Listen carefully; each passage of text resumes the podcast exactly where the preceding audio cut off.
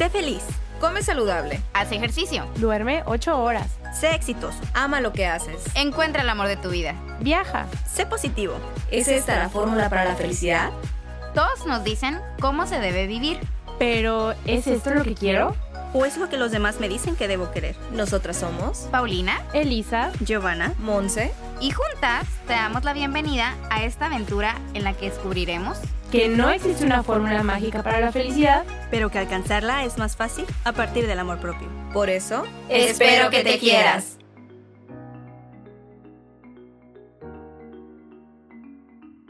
Hola, bienvenidos a otro martes de Minisodios.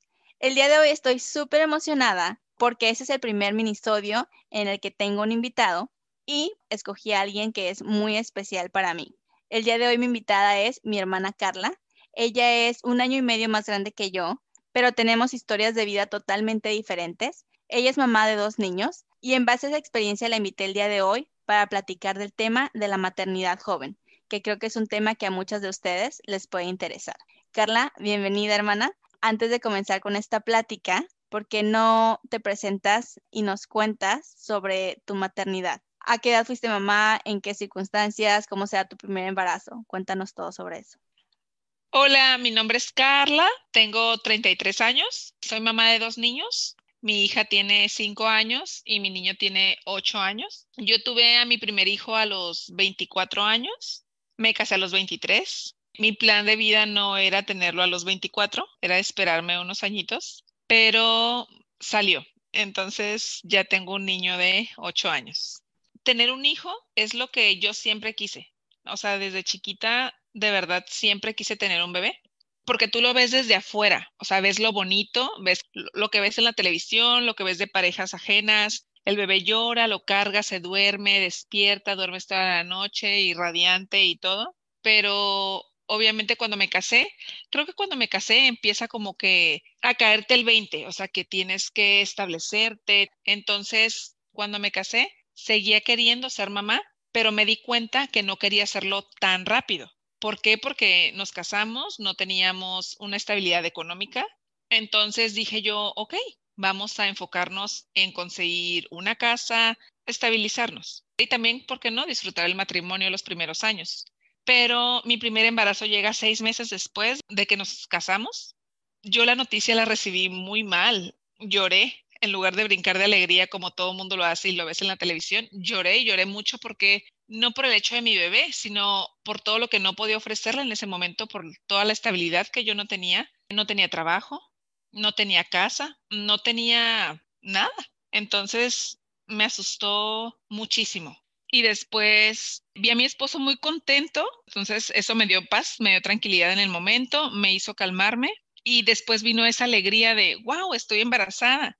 Se fue ese miedo y pues a ponerle las pilas al triple porque venía un bebé tenías que acelerar lo que yo quería hacer en dos años, tenías que acelerar, acelerarlo en nueve meses porque tenías que estar estable de una manera u otra para recibirlo. Entonces, pues así fue mi primer embarazo. Y cuando nos cuentas que siempre habías querido ser mamá, que era como tu sueño ser mamá mientras crecías, ¿qué representaba para ti la maternidad antes de convertirte en mamá? ¿Cómo la veías? ¿Cómo te imaginabas siendo mamá? ¿Por qué era un sueño para ti? Obviamente toda mi idea de la maternidad estaba como el felices para siempre de los cuentos y de la televisión.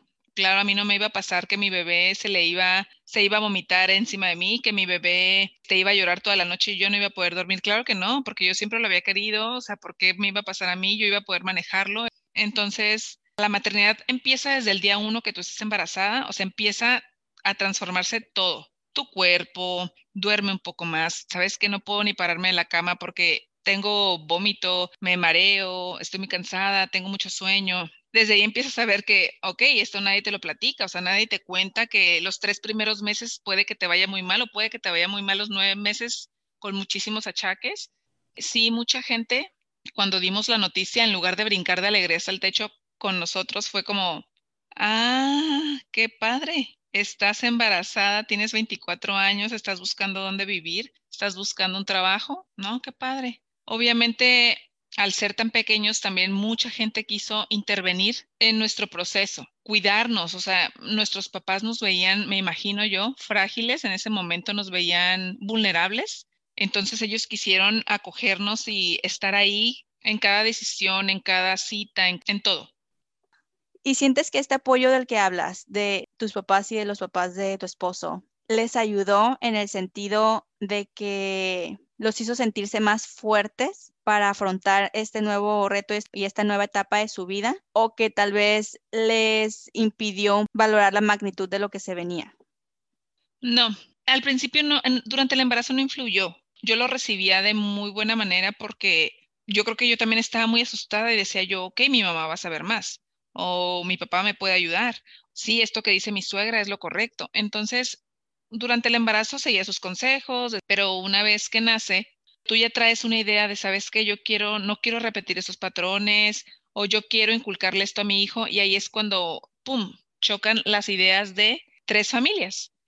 Ahí sí fue un poco complicado al principio marcar mi territorio, porque obviamente las personas que me rodeaban, todas tenían una opinión diferente de lo que tenía que hacer o cómo debía de hacerse no creo que me hubiera sucedido si yo hubiera tenido mi hijo a los 32 años, por ejemplo. ¿Por qué? Porque ya te ves madura, ya eres madura.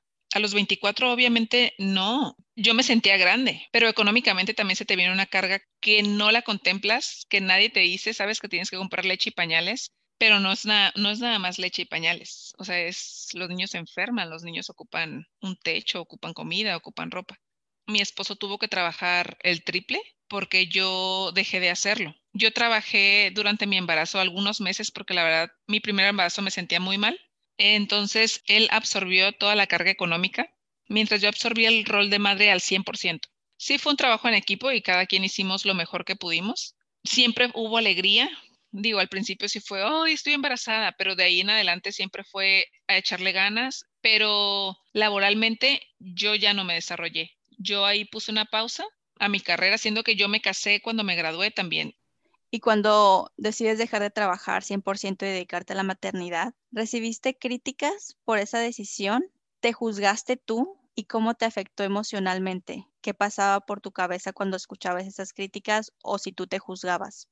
Nunca nadie me hizo una crítica en la cara, pero tú puedes ver las reacciones de las personas o en leer entre comentarios. Yo decidí dejar de trabajar cuando nació mi bebé. Fueron siete meses los que estuve con él, te dedicada a él 100%. A los siete meses, por presión social, me dejé llevar y digo, voy a regresar a trabajar.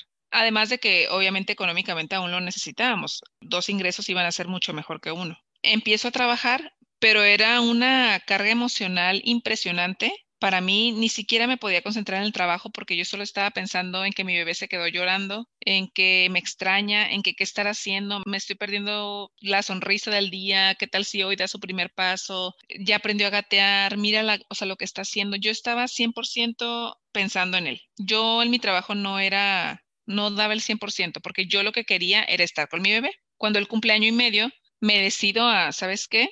Regresarme a ser mamá 100% con el respaldo de mi esposo y de ahí para adelante yo he sido mamá 24/7. Me encanta, de verdad, es algo que siempre quise y claro, tiene sus pros y sus contras y no es como te lo pintan, pero me encanta, o sea, siento que yo doy lo mejor de mí, doy mi máximo porque es lo que siempre quise.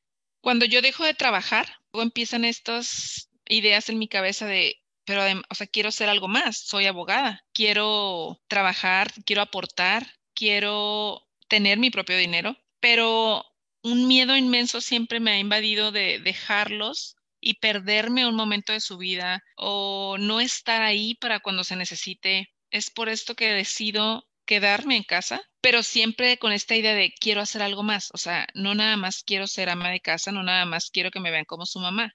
Quiero que me vean superándome, pero no lo voy a negar, lo disfruté y lo he disfrutado muchísimo. Desde que dejé de trabajar, los primeros años era 100% mamá, solo mis hijos, mis hijos, mis hijos, y a veces hasta te olvidas de, tu pareja. Y de repente, en pláticas con mi esposo, me cae el 20 de que me fui, o sea, me fui del camino de, de individuo, me fui del camino de esposa, me fui del camino de abogada, simplemente al de ser mamá. Entonces es cuando trato como de retomar esta parte de, de mi persona porque a veces hasta estás 100% en pants, eh, tenis y un chongo todo el día y te olvidas de ti 100%. Entonces, estaba más latente esta idea de quiero ser algo más, o sea, quiero hacer algo por mí y para mí. Cuando nace mi segunda hija, mi niño pequeño tenía dos años y medio. Yo seguía enfocada 100% en ser mamá. Nace mi segunda hija y obviamente al 200% en ser mamá.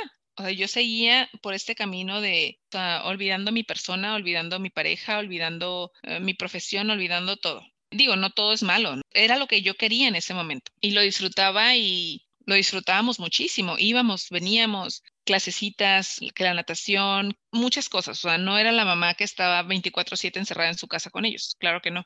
Pero cuando mi segunda hija empieza a crecer, para esto ya habían pasado cuatro años, yo enfocada 100% en ser mamá. De repente mi hijo ya tenía cuatro años, mi niña tenía, iba para los dos años. Entonces, en pláticas con mi esposo me di cuenta de lo mucho que me había perdido, o sea, como individuo, como esposa, como profesionista. ¿Qué te hizo darte cuenta? O sea, que fueron los factores que tú dijiste, chin, me perdí, ¿dónde estoy?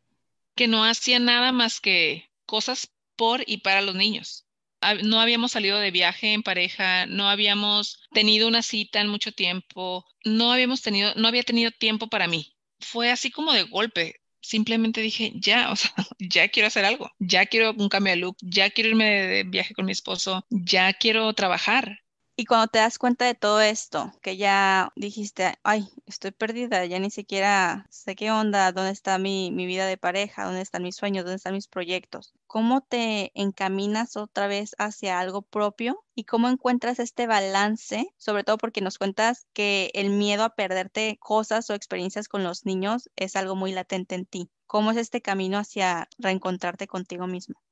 Una vez que me doy cuenta que de plano no soy más que mamá y no es todo lo que quiero ser, empiezo a establecer rutinas en mi casa, empiezo a platicar con mi esposo y decir, ocupamos, mejor dicho, ocupo yo hacerme un espacio y darnos un tiempo juntos, ocupamos volver a salir de viaje y todo fue poco a poco, a base de rutinas. Siempre he tenido la fortuna de tener a mi familia cerca y a la familia de mi esposo. Entonces, con su apoyo, fuimos buscando un día a la semana tener una cita, una vez cada seis meses tener un viaje solos por unos cuantos días. Claro que para planear este viaje, el primero fue una culpa enorme de cómo me voy a ir sin ellos, o sea, cómo ellos no van a disfrutar. Una vez estando arriba del avión dije, aquí estoy, wow, o sea, hacía mucho que no lo sentía, fácil unos cuatro años que no me sentía como libre. Estaba tranquila porque mis hijos los había dejado, o sea, súper bien cuidados y lo disfruté muchísimo. La culpa se aminoró, más nunca se quitó,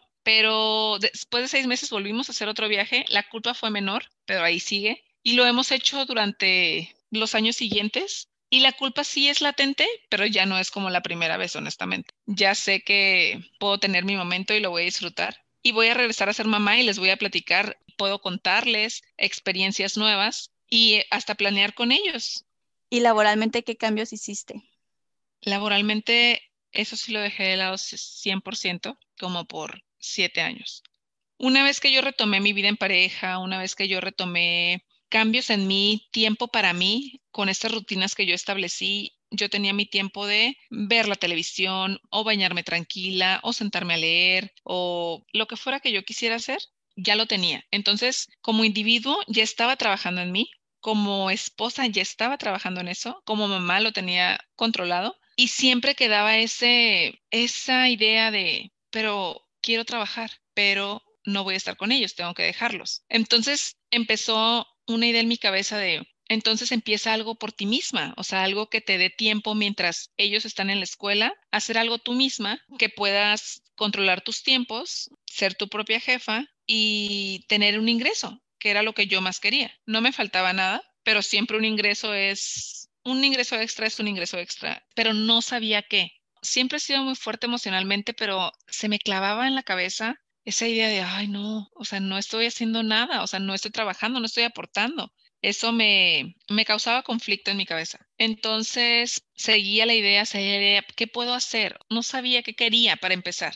Y pues de repente, ay, voy a vender tenis o ay, voy a vender esto. Y de repente, apenas este año, en enero, soy fan de los moños de los accesorios para el cabello. Mi niña nunca le falta algo que traer en la cabeza. Entonces empecé como a ver videos de accesorios, de moños, de banditas, de diademas y empecé a hacerlos. Y de verdad me daba una paz, me daba mucha emoción, me, da, me relajaba totalmente que decidí empezar este pequeño negocio que tengo de accesorios para el cabello. Y es algo que me llena de orgullo, me llena de energía, me llena de ideas, me llena de, me llena 100% a mí como persona. Este es algo que realizo en mi casa, a mis tiempos. Es algo que me genera un ingreso y siento que estoy completa, o sea, siento que estoy en la mejor etapa de mi, de mi vida, pero si nos ponemos a hacer cuentas, me llevó siete años estabilizar todas las partes de mi vida, tanto emocional como económica, como mamá, como esposa, como, como todo. ¿Y qué cambios viste después de que tú comienzas todo este proceso de reencontrarte con tu pareja, contigo misma, laboralmente? ¿Qué cambios viste en ti como individuo? ¿Qué cambios viste en los niños hacia ti como mamá? ¿Y qué cambios viste en general en tu ambiente familiar? Una vez que yo empiezo con este emprendimiento, obviamente en mi casa hubo un shock. Fue como, ya no era mamá 100%, ya me sentaba yo a dedicarle tiempo a mi negocio y hubo momentos en los que mis niños, mamá, ocupo esto, mamá, quiero esto. Ok, dame un segundo, ahorita lo voy a hacer pero ya no estaba 100% para ellos, entonces sí fue como un conflicto, obviamente no era la misma dinámica, ¿por qué? Porque se empieza y se empieza un pequeño negocio y en casa obviamente yo tenía todo mi material por todos lados, porque ya no nada más era un moño dos, como cuando inicié, ya había pedidos, ya había fechas de entrega, ya había horarios. Entonces, sí, sí nos costó un poquito adaptarnos y establecer esta nueva rutina a nuestra familia, pero sí hubo mucho apoyo por parte de mi esposo, de verdad. En cada decisión que he tomado, en cada etapa, ha habido mucho apoyo yo estaba perdida porque no sabía cómo estructurar mi día, mi negocio, mis clientes, no sabía. Entonces, él entró mucho al quite, pero ahorita ya es como que todo más barajeado, ya está todo más, más estructurado. Ya me doy mis tiempos y sé balancearlo, pero en un principio no. Entonces, los niños fueron los que más les costó trabajo adaptarse a esta nueva yo, ¿Dirías tú entonces que este shock se debió a que ellos te conocían única y exclusivamente en rol mamá y esposa, pero desconocían a esta nueva persona que dedicaba tiempo para sus actividades, que priorizaba tal vez un trabajo sobre un mamá vamos a jugar, sobre mamá un llévame aquí o un llévame acá? Claro, totalmente. Fue como que, mamá, vamos a jugar. Hijo, ahorita no voy a poder porque tengo que hacer estos pedidos, pero ¿qué tal si mañana vamos y hacemos un picnic al parque? Entonces ya se me quedaba viendo como que, ay, bueno, hoy no vamos a jugar, hasta mañana va a ser porque hoy mi mamá está ocupada. Al principio te digo, sí, sí les costó trabajo, pero ahorita ya siento que el tiempo que pasamos juntos hasta es de más calidad. Porque ya yo digo, ok, hoy me voy a apurar y voy a sacar todo, pero mañana les voy a dedicar toda la tarde. Y estoy 100% centrada en ellos toda la tarde, divirtiéndonos. Te les digo, ok, hoy estamos haciendo este picnic, hoy la estamos pasando muy padre, pero mañana tenemos que ir a recoger un material. Entonces ellos ya solitos se programan y eso me ayuda porque ya no están en ya no hay desacuerdos y ya saben cuándo es momento de jugar, cuándo es momento de yo trabajar. Ha sido muy padre, la verdad, sí ha sido de mucho aprendizaje. Yo como emprendedora me siento plena, me siento feliz. Mi energía totalmente cambió de ser 24/7 ama de casa, esposa y mamá. Ahora estoy llena de energía, de planes, de metas, de de creatividad, de sueños, de... Me volví a reencontrar, o sea, me, tardé, sí, pero de verdad estoy, como lo dije hace ratito, en el mejor momento de mi vida. Mi negocio creciendo, mis hijos creciendo, mi matrimonio fuerte. Y sé que no cambiarías absolutamente nada porque todos amamos y adoramos a los niños, pero ahora esta edad y con esta madurez que tienes, ¿Qué piensas de la maternidad joven? ¿Qué piensas de ser mamá a una edad tan temprana? ¿Qué retos encuentras o qué cosas ahorita reflexionas y dices, esto no lo sabía entonces? La maternidad joven, fíjate que tiene, le veo pros y le veo contras. Obviamente contras fueron todas las trabas que pasamos, más que nada económicas, porque obviamente a esa edad pues no teníamos ninguna estabilidad económica, pero la verdad yo le veo pros porque tuve tanta energía para compartir con mis hijos, para disfrutarlos, para correr, para jugar, para idear cosas novedosas, para divertirnos juntos. Y no me arrepiento, de verdad no me arrepiento, pero no lo aconsejaría a mis hijos. Yo les diría, es muy padre, es muy bueno tener un hijo. Eh, yo se lo recomiendo a todos mis amigos, aunque no me creyeran porque a lo mejor me veían más batallar que lo que disfrutaba, pero yo les aconsejaría a mis hijos, viaja, cásate si quieres, si no quieres está bien, no pasa nada, pero viaja, realízate, cumple metas, espérate un poco. ¿Por qué? Porque creo que tener un bebé más grande, estás emocionalmente más preparado, más maduro, más estable. No lo cambiaría, pero si me dieran a elegir en este punto de mi vida, sí hubiera esperado unos años para realizar yo otras metas como individuo que tenía. Pues sí, te agradezco muchísimo que estés aquí, que nos hayas compartido tu historia. De verdad que pues yo la he vivido y te he visto crecer, enfrentar estos retos y salir adelante como mamá. Y sé que piensas que tardaste mucho en llegar a este encuentro contigo misma, pero quiero que sepas que estoy súper orgullosa de ti, del papel que has hecho como mamá, de que tal vez sientes que te perdiste, pero tú solita te encaminaste a reencontrarte y a florecer como persona y a este momento de plenitud que tienes ahorita. Y creo que es una historia muy bonita de compartir con otras mamás que posiblemente se sienten en ese lugar como tú, con mujeres que tal vez fueron mamás igual de jóvenes que tú o más jóvenes o tal vez un poquito después, pero sienten este mismo reto en reencontrarse con ellas mismas. Así que a todas ellas que nos están escuchando, creo que este testimonio les puede servir de inspiración, que en cualquier momento de tu vida puedes reescribir tu historia y que se vale cambiar de opinión o que se vale darte cuenta que lo que soñaste sí es maravilloso, pero quieres más. Entonces, otra vez, muchísimas gracias por acompañarnos el día de hoy. Muchísimas gracias por haberme invitado a compartir mi experiencia. Uno no se da cuenta de lo importante que puede ser tu historia, pero de repente hay situaciones que te hacen darte cuenta que hay mucha gente en tus zapatos y que las mamás de una u otra manera estamos conectadas por todas estas situaciones que tal vez no nos pasan todas, pero nos pasa una o dos similares y podemos identificarnos con otras mamás por eso. Y también agradecer a mi sistema de apoyo, que es mi familia, que las abuelas son las primeras en levantar la mano cuando necesito que alguien cuide de mis hijos y esto hace un poquito más fácil mi emprendimiento, mi rol como pareja y mi rol como individuo. Muchísimas gracias, la verdad. Estoy muy contenta. Y bueno, así llegamos al final de este minisodio. Nos vemos el próximo viernes con otro episodio regular y el próximo martes con otro minisodio. No olviden seguirnos en redes sociales. Nos encuentran en Twitter, Facebook e Instagram como Espero que te quieras y pueden escuchar nuestro podcast en las plataformas de Spotify, Apple Podcasts, Anchor y YouTube. Y si les gustó este minisodio y creen que le puede servir a alguien que conozcan como fuente de inspiración, no duden en compartirlo porque al hacerlo nos ayudan a llegar a más y más personas y lograr así que esta bonita comunidad siga creciendo. Nos escuchamos la siguiente semana y ya saben qué. Espero, que, te quieran. Bye.